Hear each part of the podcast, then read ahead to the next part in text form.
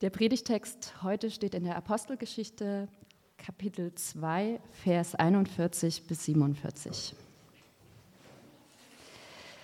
Viele nahmen die Botschaft an, die Petrus ihnen verkündet, verkündete, und ließen sich taufen. Durch Gottes Wirken wuchs die Gemeinde an diesem Tag um etwa 3000 Personen. Was das Leben der Christen prägte, waren die Lehre, in der die Apostel sie unterwiesen ihr Zusammenhalt in gegenseitiger Liebe und Hilfsbereitschaft, das Mahl des Herrn und das Gebet. Jeder Mann in Jerusalem war von einer tiefen Ehrfurcht vor Gott ergriffen, und durch die Apostel geschahen zahlreiche Wunder und viele außergewöhnliche Dinge. Alle, die an Jesus glaubten, hielten fest zusammen und teilten alles miteinander, was sie besaßen. Sie verkauften sogar Grundstücke und sonstigen Besitz und verteilten den Erlös entsprechend den jeweiligen Bedürfnissen an alle, die in Not waren. Einmütig und mit großer Treue kamen sie Tag für Tag im Tempel zusammen. Außerdem trafen sie sich täglich in ihren Häusern, um miteinander zu essen und das Mahl des Herrn zu feiern. Und ihre Zusammenkünfte waren von überschwänglicher Freude und aufrichtiger Herzlichkeit geprägt. Sie priesen Gott bei allem, was sie taten, und standen beim ganzen Volk in hohem Ansehen. Und jeden Tag rettete der Herr weitere Menschen, sodass die Gemeinde immer größer wurde. Schönen guten Morgen. Es ist schön, wieder hier zu sein und euch alle zu sehen und mit euch Gottesdienst zu feiern. Ich bete mal zum Beginn der Predigt. Himmlischer Vater, sich bewusst zu werden, dass du da bist, dass du uns siehst, dass du uns liebst, dass du gute Gedanken hast für uns, für unsere Stadt, für unsere Nachbarschaft, für unser Land, für unsere Welt. Ähm, allein das kann schon so einen Unterschied machen. Für die Situationen, in denen wir drinstehen, aus denen wir kommen, die uns beschäftigen im Moment. Ähm, ich bitte dich, dass, dass wir uns wirklich deiner Gegenwart bewusst werden und dass du zu uns sprichst, jetzt auch durch diesen Text und meine Gedanken dazu.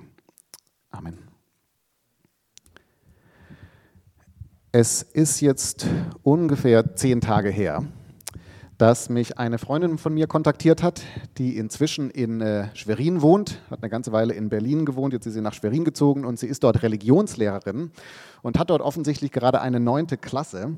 Und sie ist an dem Punkt mit ihrer neunten Klasse, wo sie die Entstehung des Christentums mit diesen äh, Jugendlichen besprechen will. Und ähm, sie hat mir dann so eine Nachricht hinterlassen, wo sie gesagt hat, naja, sie hat jetzt inzwischen über Jesus geredet mit denen und über Pfingsten geredet.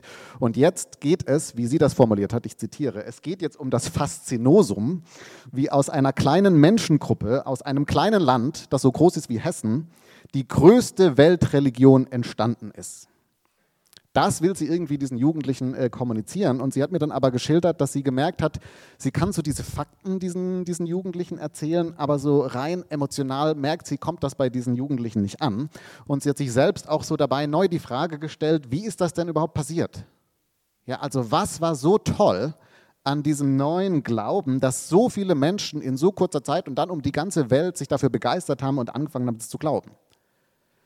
Das war ihre Frage und sie dachte, ich bin ja Theologe und Pastor, ich kann doch da bestimmt dazu was dazu sagen. Und ich habe ihr im Wesentlichen dann äh, versucht zu antworten. Zunächst mal äh, habe ich ihr gesagt, ich finde, sie stellt die richtige Frage. Ja, das ist schon mal, glaube ich, die Hälfte Miete als Lehrer, als Lehrerin. Die richtige Frage zu stellen, ist schon mal richtig gut. Weil diese Anfangsgeschichte des Christentums, das ist tatsächlich eigentlich ein unglaubliches Phänomen, mit dem man sich eigentlich mal beschäftigen muss. Ja, also Rodney Stark zum Beispiel, ein Religionssoziologe, der dazu viel geforscht und viel geschrieben hat, der bringt das an einer Stelle in seinem Buch The Rise of Christianity sehr gut auf den Punkt. Er sagt, im Jahr 40 nach Christus waren im Römischen Reich ungefähr 1000 Menschen Christinnen und Christen.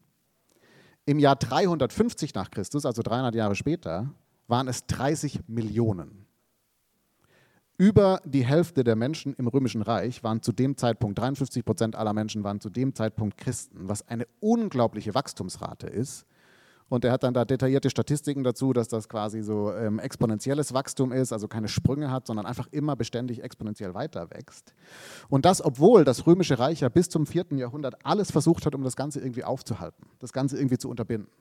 Ja, von Christenverfolgungen durch alle Jahrhunderte hindurch, wo Christen dafür gestorben sind für ihren Glauben oder ins Gefängnis mussten, bis hin zur Praxis ins frühe vierte Jahrhundert hinein, dass das Vermögen konfisziert wurde. Sobald jemand bekannt hat, dass er Christ, Christin ist, wurde das, das, das Vermögen eingezogen. Aber all das hat die Leute offensichtlich abgeschreckt. Ja, im Gegenteil. Die Leute, immer mehr Leute sind irgendwie Christen geworden. Warum ist das passiert? Was ist da passiert? Das, finde ich, ist die richtige Frage. Jetzt befinden wir uns zufällig gerade in einer Serie über die Apostelgeschichte, über das Buch in der Bibel, das genau diese Anfänge beschreibt, die so den ganz den Anfang des Anfangs beschreibt sozusagen. Und wir haben uns dazu bisher schon so ein paar Berichte angeschaut.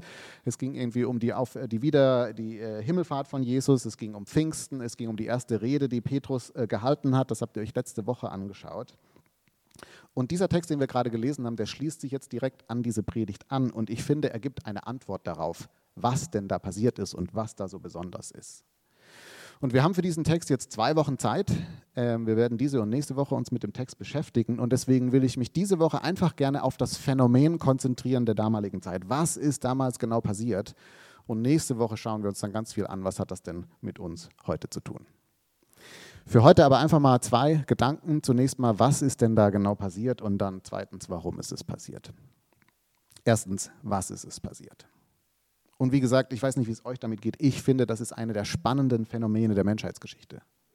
Wie konnte das Christentum so schnell wachsen in einem feindseligen Klima, unter größten Opfern und ohne eigene Gewaltanwendung? Ja, was ist da passiert? Und Rodney Stark macht in seinem Buch, finde ich, die Frage noch ein bisschen spannender, weil er sagt, was faszinierend ist, ist, dass das Christentum ja missionarisch ist in seiner, in seiner Ausrichtung, ja, es gibt aber, wenn man jetzt die ersten Jahrhunderte anschaut, eigentlich keine großen Missionare sozusagen. Also es gibt so die ersten Figuren, klar, es gibt Paulus, es gibt Petrus und so weiter, aber diese Köpfe werden ja relativ schnell immer wieder von den Römern beseitigt. Und trotzdem nimmt diese Bewegung rasantes Wachstum an. Ja, Leute wurden Christen, immer mehr Leute wurden Christen. Und das heißt, offensichtlich war es nicht, weil es jetzt irgendwelche Starprediger gab, die irgendwie so in die Städte gingen und die Leute überzeugt haben, sondern weil offensichtlich Nachbarinnen und Freunde von Menschen Christen wurden und was die Leute dann so gesehen haben an diesen Christen war so interessant, so begeisternd, dass sie selbst Interesse daran bekommen haben und selber Christen wurden. Ja, es war sozusagen eine absolute Graswurzelbewegung. Anders gesagt, er sagt, er ist selbst kein Christ, aber er sagt rein soziologisch betrachtet, ja, muss das Christentum deshalb so schnell gewachsen sein, weil was da entstanden ist, eine so attraktive Gruppe war, so eine tolle, spannende, attraktive, begeisternde Gruppe, dass die anderen Leute einfach unheimliches Interesse daran bekommen haben, davon Teil zu sein. Die wollten einfach Teil davon sein. Ja, es war so toll, ich will Teil davon sein. Und was da jetzt so attraktiv gewesen sein muss, ich finde, das sieht man schon hier in diesem Text, in der allerersten Beschreibung von den ersten Christen. Weil was uns da beschrieben wird in diesem Text, ist eine Gruppe von Menschen, die einfach unglaublich viel Liebe hat die einfach unglaublich viel Liebe hat. Liebe füreinander, die sind unzertrennbar, die sind zusammen jeden Tag. Die füreinander sorgen, egal was es kostete, die haben Äcker verkauft, um anderen zu helfen. Und die so eine, so eine Freude ausgestrahlt haben, wird hier immer wieder im Text erwähnt, die einfach so übernatürlich war. Es war einfach so, wenn man mit den Leuten zusammen war, wow, ja, wie schön ist es, mit euch zusammen zu sein. Und ich weiß, das klingt jetzt im ersten Moment vielleicht nicht so beeindruckend für unsere Ohren, aber lass uns mal ein bisschen genauer hinschauen. Also zum Beispiel ist es ja interessant zu sehen, wer sich da eigentlich genau versammelt hat. Ja, die haben sich täglich versammelt im Tempel und in den Häusern heißt es da, wer hat sich denn da versammelt? Naja, es waren offensichtlich die 3000, die sich an Pfingsten äh, bekehrt hatten. Naja, okay, gut, aber wer waren denn diese Leute? Und jetzt war ihr vielleicht vor zwei Wochen hier, als Anne eine Predigt auf Spanisch, glaube ich, angefangen hat. äh, wenn ihr da wart, dann wisst ihr, ähm, also am Pfingstfest, was besonders war an diesem Moment, war, dass Menschen aus allen Nationen in Jerusalem waren. Das wird tatsächlich explizit aufgeführt. Da waren Juden da, da waren Römer da, da waren Phönizier da, Phrygier, Kappadokier, Menschen aus Ägypten, Libyen, Mesopotamien und so weiter. Das heißt, die 3000, die sich da bekehrt haben, waren wildfremde Menschen. Aus unterschiedlichen Herkünften, aus unterschiedlichen Kulturen, mit unterschiedlichem Aussehen. Und diese Leute, die so komplett unterschiedlich waren, die saßen jetzt plötzlich täglich am Tisch zusammen, haben gebetet, haben gelacht, haben gegessen. Für Außenstehende erstmal völlig absurd. Was bringt diese Leute zusammen? Dann heißt es weiter hier im Text, dass die Leute alles verkauft haben, was sie hatten, teilweise zumindest, um denen zu helfen in ihrer Runde, die in Not waren. Was ja bis heute natürlich so ein Moment ist, wo man so denkt, so, oh wow, ja, also, huh, das ist jetzt ein bisschen krass, wie die Leute mit Geld umgehen. Okay, ja, also das ist irgendwie absurd. Dann wird hier beschrieben, dass die Leute sich täglich im Tempel getroffen haben und dann nochmal abends in den Häusern zusammengegessen haben. Also sie waren wirklich nicht auseinanderzukriegen, ja, ständig zusammen abgehangen. So eng das Leben mit jemandem zu teilen, der nicht die eigene Familie ist, das war für Leute völlig absurd.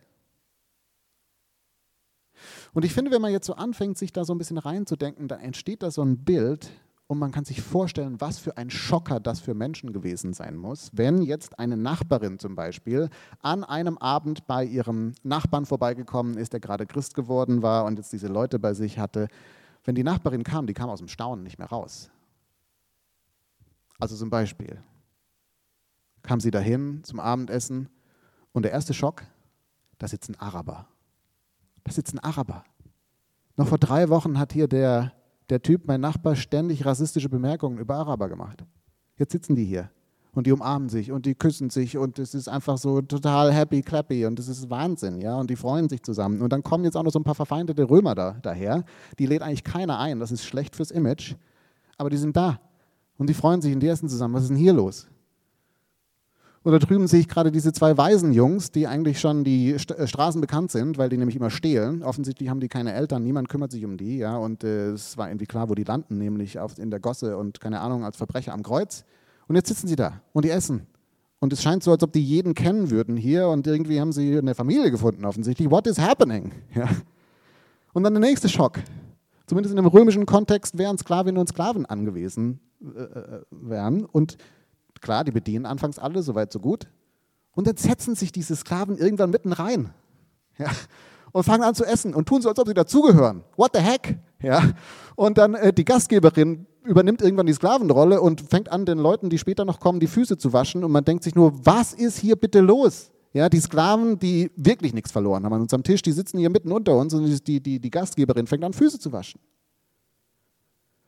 Und dann fließt Wein, ja, das kannte man, ja, das war gut. Bei dem Nachbarn waren die Partys immer nice, aber man wusste auch, bei dem Nachbarn musste man irgendwann gehen, weil äh, wenn der Wein genug war, dann hat er angefangen, die Frauen anzukrapschen. Also spätestens als Nachbarin war dann vielleicht besser, als man sich auf den Weg gemacht hat. Stattdessen um 10, als man dachte, okay, jetzt sollte man mal langsam gehen, hat der Nachbar gesagt, ähm, Leute, ähm, wir haben hier Sklavin äh, Julia und äh, die hat mir vorhin erzählt, ihre Krank Groß Großmutter ist krank geworden. Julia, erzähl doch mal, was ist denn da los? Und dann hat Julia erzählt, unter Drehen von der Großmutter, dass die stirbt. Und jetzt der nächste Schock. Keiner lacht. Keiner lacht. Keiner sagt, halt mal die Klappe. Interessiert kein Schwein, wie es deiner Großmutter geht. Du bist Sklavin. Halt mal die Klappe sondern die Leute sind voll besorgt um die Großmutter und fangen an zu beten. What is happening? Ja, und tun so und beten so als und glauben offensichtlich auf eine Art und Weise, dass sie glauben, dass da jemand zuhört und dass da jemand einen Unterschied machen könnte. Und dann der nächste Schocker. Als sie fertig sind mit Beten, sagt einer von den Arabern, er hätte dann noch einen Acker. Und er, er hat den Eindruck, er will den verkaufen. Und das Geld könnte man doch für die Salbe investieren, die der Großmutter vielleicht helfen kann. Vielleicht einen Acker verkaufen für vielleicht für die kranke Großmutter? What? What is happening? Und überhaupt, die ganzen Frauen, die anwesend sind, die verhalten sich ja anders als sonst in der Kultur. Die sind Teil der Gruppe, die sind Teil des Gesprächs. Das fühlt sich irgendwie nach Augenhöhe an.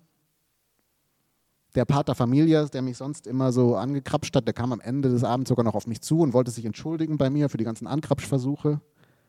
Er hat irgendwas erzählt von, er hat meine Würde untergraben und so. Ich wusste nicht so ganz, wovon er redet. Aber wollte es wieder gut machen, wollte mich, mich gefragt, was so. Und dann überhaupt die Stimmung den ganzen Abend, diese Ausgelassenheit, diese Herzlichkeit. Da lag so viel Schönes in der Luft, da lag so viel Warmes in der Luft, so viel Göttliches irgendwie. Und die machen das jetzt jeden Tag. Das ist nicht mal was Besonderes, das war einfach, was die jeden Tag machen. Ja, es ist völlig absurd, und ich gehe morgen wieder hin. Erfundene Geschichte. Aber so oder so, so oder so ähnlich muss man sich das vorstellen. Und natürlich war das super messy. Ja? Das war nicht alles offensichtlich äh, äh, äh Friede, Freude, Eierkuchen. 20 Jahre später muss Paulus in den restlichen Gemeinden äh, Geld sammeln, weil in Jerusalem das Geld ausgegangen ist. Also offensichtlich gab es finanzielle Probleme und das Ganze, wir verkaufen Äcker und so, war, war dann auch irgendwann schwierig. Er muss dann in einem anderen Brief auch schreiben, das ist ja schön, dass ihr so herzlich seid miteinander, ja, aber wenn jetzt der eine bei euch die, die Affäre mit der Schwiegermutter anfängt, nicht so eine gute Idee, sollte er bitte bleiben lassen. Ja, also es ist messy, es sind immer noch Menschen. Und trotzdem hat hier offensichtlich etwas so radikal Neues begonnen, dass Paulus und andere Autoren des Neuen Testaments dann irgendwann davon sprechen, hier ist eine neue Menschheit entstanden. Hier ist ein neuer Mensch entstanden. Eine ganz neue Art von Zusammensein, was sich fast schon so ein bisschen nach, nach Himmel anfühlt. Eine neue Art von Mensch, eine neue Art von Gemeinschaft. Das ist vielleicht so eine Erklärung, warum der Glaube sich so rasant ausgebreitet hat. Weil die Leute da was erlebt haben, was sie einfach geflasht hat eine neue Art von Liebe, eine radikale Art zusammenzukommen, füreinander zu sorgen, füreinander da zu sein. Und jetzt könnten wir vielleicht aus heutiger Perspektive sagen, naja, das klingt gut, ja, aber das ist jetzt nicht so schockierend. Also es ist toll und äh, außergewöhnlich, aber jetzt nicht so besonders. Worauf die einfache Antwort ist, ja genau, das ist der Punkt. Das ist der Punkt. Wir finden das heute so normal oder normaler zumindest, genau wegen diesen Leuten. Wegen diesen Leuten, weil diese Leute das gelebt haben und wir auf ihren Schultern stehen. Weil diese Leute das so gelebt haben und daraus eine weltweite Bewegung geworden ist, die 2000 Jahre lang Europa und viele andere Teile der Welt geprägt hat. Deswegen finden wir es halbwegs normal, was hier beschrieben ist. Also wir finden es halbwegs normal, dass jeder Mensch eine intrinsische Würde hat und dass diese Würde unantastbar ist, weil diese Leute hier die Vorstellung in die Welt getragen haben. Also sie haben es anders genannt. Sie haben davon geredet, dass Menschen im Ebenbild Gottes geschaffen sind und dass Christus für alle gestorben ist. Deswegen haben alle Wert. Ja, andere Formulierungen. Aber da kommt der Gedanke her. Sie haben es in die Welt getragen. Und weil Sie den Rest der Menschheit geprägt haben, finden wir es heute normal. Oder wir finden es heute gut und wichtig, dass man sich um Arme und Kranke kümmert, Wegen diesen Menschen hier.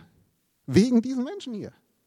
Sie waren die Ersten, die Krankenhäuser, Waisenhäuser gebaut haben und sich um Bedürftige gekümmert haben, die nicht Teil ihrer Familie waren. Der Rest der Welt hat darüber gelacht, was für eine absurde Art und Weise mit, mit, mit dem eigenen Vermögen umzugehen, mit der eigenen Zeit umzugehen. Das führt nirgendwo hin. Aber die Menschen haben es anders gemacht und weil sich das durchgesetzt hat, finden wir es heute halbwegs normal. Oder wir sind bis heute ja damit beschäftigt, so die Gleichstellung zwischen Mann und Frau voranzutreiben. Und die Kirche hat viel in den folgenden Jahrhunderten dazu geführt, was wir heute wieder aufarbeiten und korrigieren müssen, ja. Aber in den ersten Jahrhunderten ist das Christentum eine Frauenbewegung. Warum? Weil die Frau eine ganz andere Position bekommen hat innerhalb der Gemeinde, als es im Rest der Welt hatte und zum Beispiel Monogamie zum Standard wurde, was für Frauen eine sehr gute Sache war. Wir finden das heute vielleicht eng. Damals war es eine riesige Befreiung für Frauen, weil Frauen waren dazu gesellschaftlich verpflichtet, monogam zu leben, während ihr Mann sich mal schön mit Prostituierten und Sklavinnen vergnügt hat. Und in der Monogamie war der jetzt auch mal bitte treu. Und es war eines der besten Dinge, die passieren konnte, sozusagen. Wir finden das heute alles normal, weil wir auf den Schultern dieser Menschen stehen weil wir davon geprägt sind. Darauf bauen wir auf. Rodney Stark, nochmal, der Mensch, den ich am Anfang zitiert habe, der beschreibt das Ganze wie folgt. Ihr findet das vorne auch im Programmheft. Er schreibt, in Städte, die voll von Obdachlosen und Armen waren, brachten Christen Wohltätigkeit und Hoffnung. In Städte, die voll von Neuen und Fremden waren, brachten Christen eine offene Tür für Freundschaften. In Städten voller Witwen und Waisen lebten Christen ein neues, erweitertes Verständnis von Familie aus. Und wo Städte von gewalttätigen ethnischen Konflikten zerrissen waren, brachten sie eine neue Grundlage für, Soziales, für sozialen Zusammenhalt. In Städten, in denen Epidemien, Feuer und Erdbeben wüteten, fingen Christen an, Menschen zu pflegen. Schon bald nach dem Aufkommen des christlichen Glaubens wurde eine in, seine inhärente Fähigkeit sichtbar, diesen chronischen Problemen zu begegnen und sie spielte eine große Rolle in seinem ultimativen Triumph. Denn das, was die Christen einbrachten, war nicht nur eine urbane Bewegung, sondern eine ganz neue Kultur. Hier sind Menschen, die bewegt sind vom Evangelium und die so eine Liebe ausstrahlen für Gott, füreinander, für ihre Umgebung. Und es verändert die Welt. Es verändert die Welt.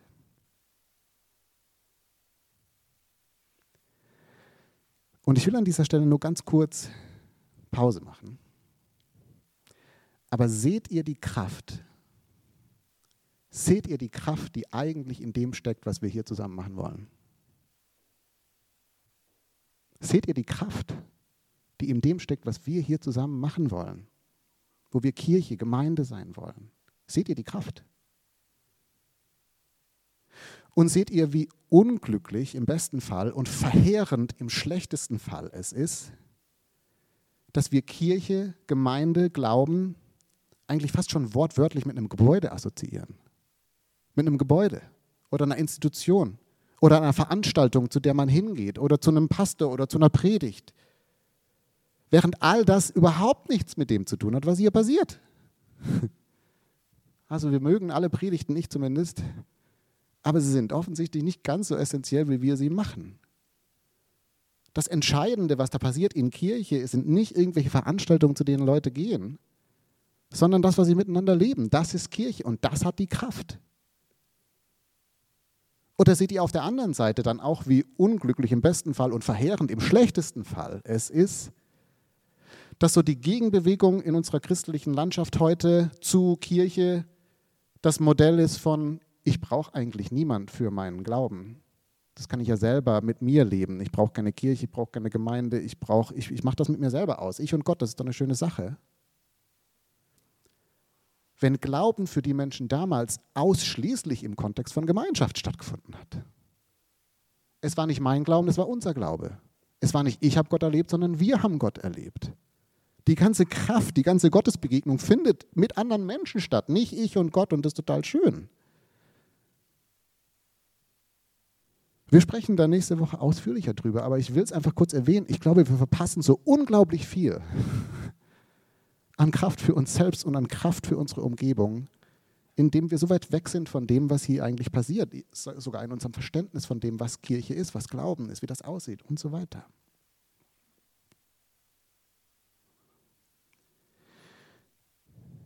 Und wir sprechen da nächste Woche, wie gesagt, ausführlicher drüber. Ich möchte heute noch ganz kurz einen zweiten Gedanken aufmachen, nämlich warum ist das Ganze passiert? Was war so die treibende Kraft hinter dem, was uns hier erzählt wird? Denn das ist ja so ein bisschen die Frage. Ne? Also für alle anderen Leuten kann, kann man verstehen, so was sie dann angefixt hat, war das, was sie erlebt haben, was diese ersten Christen äh, gemacht haben und so weiter. Das war total begeisternd. Aber was hat denn die ersten Christen inspiriert? Ja, wo kommt denn die Ursprungsidee her? Was hat diese ersten Menschen, diese 3000, dazu bewegt, ihren Status in der Gesellschaft aufzugeben, ihre finanziellen Sicherheiten fröhlich herzuschenken, ihr ganzes Leben auf den Kopf zu stellen und es ab sofort für und mit anderen zu leben? Ja, wie kommt sie auf die Idee? Und die Antwort des Textes ist eigentlich ganz simpel. Ja, also vielleicht erinnert ihr euch an letzten Sonntag, da ging es genau darum, sie hören einfach die Predigt von Petrus. Sie hören die Predigt von Petrus darüber, dass Christus für sie gestorben ist, für sie auferstanden ist, dass Gott sie so sehr liebt, dass er sein Leben für sie gegeben hat. Und es fährt ihnen durchs Herz. Und sie werden Christen. Und sie lassen sich taufen und sie empfangen den Heiligen Geist. Und was dann als nächstes passiert, als direkte Folge davon, ist das hier. Verschwenderische Liebe, radikale Großzügigkeit und so eine übernatürliche Freude. Das, was hier beschrieben wird, das ist die Kraft des Evangeliums. Das, was diese Menschen so krass verändert hat, ist die Kraft des Evangeliums. Es ist keine gute Idee, jemand hatte mal eine gute Idee, so könnte man es doch mal machen. Es ist keine grandiose Strategie, hier können wir die Welt, so können wir die Welt prägen, ja, lass uns mal das versuchen, sondern es ist einfach eine Reaktion. Es ist eine Reaktion auf dieses Überwältigtwerden davon, dass Gott mich liebt, dass Gott uns liebt, und diese Liebe fängt dann geradezu an, aus den Leuten herauszusprudeln, nachdem sie sie empfangen haben. Und ich weiß nicht, wie es euch damit geht, aber für mich ist dieser Text deswegen eine ganz wertvolle Erinnerung daran, dass wir Menschen das begreifen, das Evangelium. dass Gott uns nahe ist, dass er uns liebt, dass er für uns sorgt, dass wir neu mit ihm beginnen können, wenn Leute das wirklich begreifen, dann stellt das eigentlich so ein Leben auf den Kopf. Weil das ist so gut, was man da entdeckt. Das, das ist so, man ist so überschüttet von Liebe und von Freude, dass das anfängt überzuschwappen, aus einem rauszukommen. Und alle anderen bekommen dann auch was davon ab. Ja, was hier beschrieben wird, ist im Wesentlichen, das ist das Natürlichste der Welt, so zu reagieren, wie sie reagieren, wenn man verstanden hat, was das Evangelium eigentlich ist.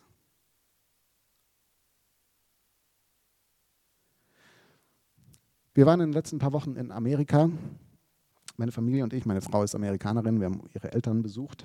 Und äh, Amerikaner sind ja ähm, so bekannt für ihre überschwänglichen Desserts. Ich weiß nicht, ob ihr schon mal dort Dessert gegessen habt, sind so ungefähr 3000 Kalorien in so einem kleinen Ding. Und ähm, wir saßen dann so am Abendtisch und unser dreijähriger Olli heißt der, der saß da am Abendessentisch, wir hatten gerade gegessen und dann Nana, das ist also seine Oma, so nennt er die Nana, die hat dann das Dessert geholt. Und das Dessert, das waren so kleine, also so Cast Iron, also so kleine äh, Pfannen, wo so ein Cookie drin war. Und der war gerade noch im Ofen gewesen, also der war so schön warm und richtig groß. Und dann hat die Nerda das rausgeholt und dann noch ein Eis, fettes Eis oben drauf gemacht, so ein Eisklotz, ja, so Vanilleeis. Und äh, hat das dem Olli hingeschoben. Und der Olli, der Legende nach, hat das, dann, hat das Ganze dann gesehen, hat realisiert, was das ist hat ganz große Augen bekommen und hat dann ausgerufen auf Englisch, weil er spricht jetzt Englisch, It's cookies and ice cream. You've got to be kidding me. Ja, es ist, ich kann es gar nicht übersetzen, ihr habt es verstanden. Und es war einfach so schön, ihn dabei zu sehen, wie er einfach erstmal gar nicht essen konnte. Ja, er war einfach so überwältigt von Cookies and Ice Cream. Und dann musste das allen zeigen und dann mussten alle auch mal probieren von seinem, weil er hat ja das Besondere bekommen und hat das komplett leer gegessen. Also er war hin und weg, er hat danach auch natürlich Sugar, na egal, war großes Theater am Abend. Aber es war faszinierend, weil noch fünf Minuten vorher hat er mit seinem Bruder über Autos gestritten und es war ihm völlig egal. Natürlich darf sein Bruder mit den Autos spielen, das ist doch wirklich wurscht. Ja, spiel doch mit den Autos. Ich habe Cookies and Ice Cream. Ja, und Papa hat eigentlich gesagt, danach geht's ins Bett und es war ein Riesendrama davor, aber das war in dem Moment, okay, ich habe Cookies and Ice Cream. Im Rückblick musste ich so denken in der Predigtvorbereitung, das ist doch eigentlich das, was passiert, wenn Menschen begreifen, wie sehr sie geliebt sind wie sehr sie gesehen sind, wie, für wie viel mehr sie gemacht sind als das, was sie denken. Das ist die Kraft, die das Evangelium hat. Jetzt Cookies and Ice Cream. Alles andere, ja klar, gebe ich Geld weg. Ja klar, helfe ich dir. Ist doch alles gar keine Frage. Es ist, ist großartig. Ich bin ganz, ganz bewegt. Hier ist der Punkt. Wir alle, die wir Christinnen und Christen sind, wenn ihr Christen seid, dann seid ihr da gestartet. Dann seid ihr da gestartet. Vielleicht erinnert ihr euch, vielleicht erinnert ihr euch, dass das am Anfang mega bewegend war, dass es euch überwältigt hat, mich zumindest, dass es, dass es mich umgehauen hat. Und es ist nicht unwahrscheinlich, dass wir am Anfang, als uns das zum ersten Mal so richtig klar war und uns bewegt hat, dass wir ähnliche Tendenzen hatten wie die Leute damals. Nur dass das Feuer vielleicht nicht mehr so da ist. Und jetzt tun wir uns schwer, das so auszuleben, was die Leute damals gemacht haben, diese Gemeinschaft, diese Großzügigkeit, diese Liebe, diese Freude. Und jetzt könnten wir sagen, naja, das war halt ein besonderer Moment in der Kirchengeschichte. Ja, Gott hat halt was Besonderes gemacht, das Feuer entfacht, das ist heute nicht mehr so und das stimmt zum Teil, würde ich sagen. Aber das Interessante ist, der Text sagt durchaus, dass diese Leute etwas gemacht haben, um das Feuer am Leben zu erhalten. In Vers 42 heißt es, sie widmeten sich eifrig vier Dinge. Sie haben vier Dinge gemacht, um das Ganze am Leben zu erhalten und das weiter auszuleben gemeinsam.